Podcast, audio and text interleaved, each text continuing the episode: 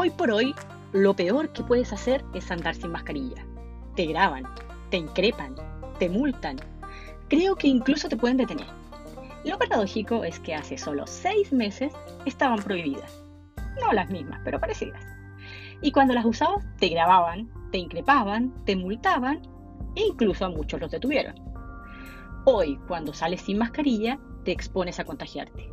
Pues bien, en este programa queremos exponernos y contagiar y contagiarnos, pero con una conversa reflexiva y consciente.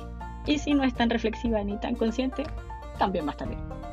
De estas y otras contradicciones que nos da la realidad, nos gusta hablar con Auliki, mi amiga. Y ahora queremos compartirlas con ustedes, para tratar de entender un poquito este tiempo raro que nos toca vivir. Sin mascarilla, prepárate para el contagio.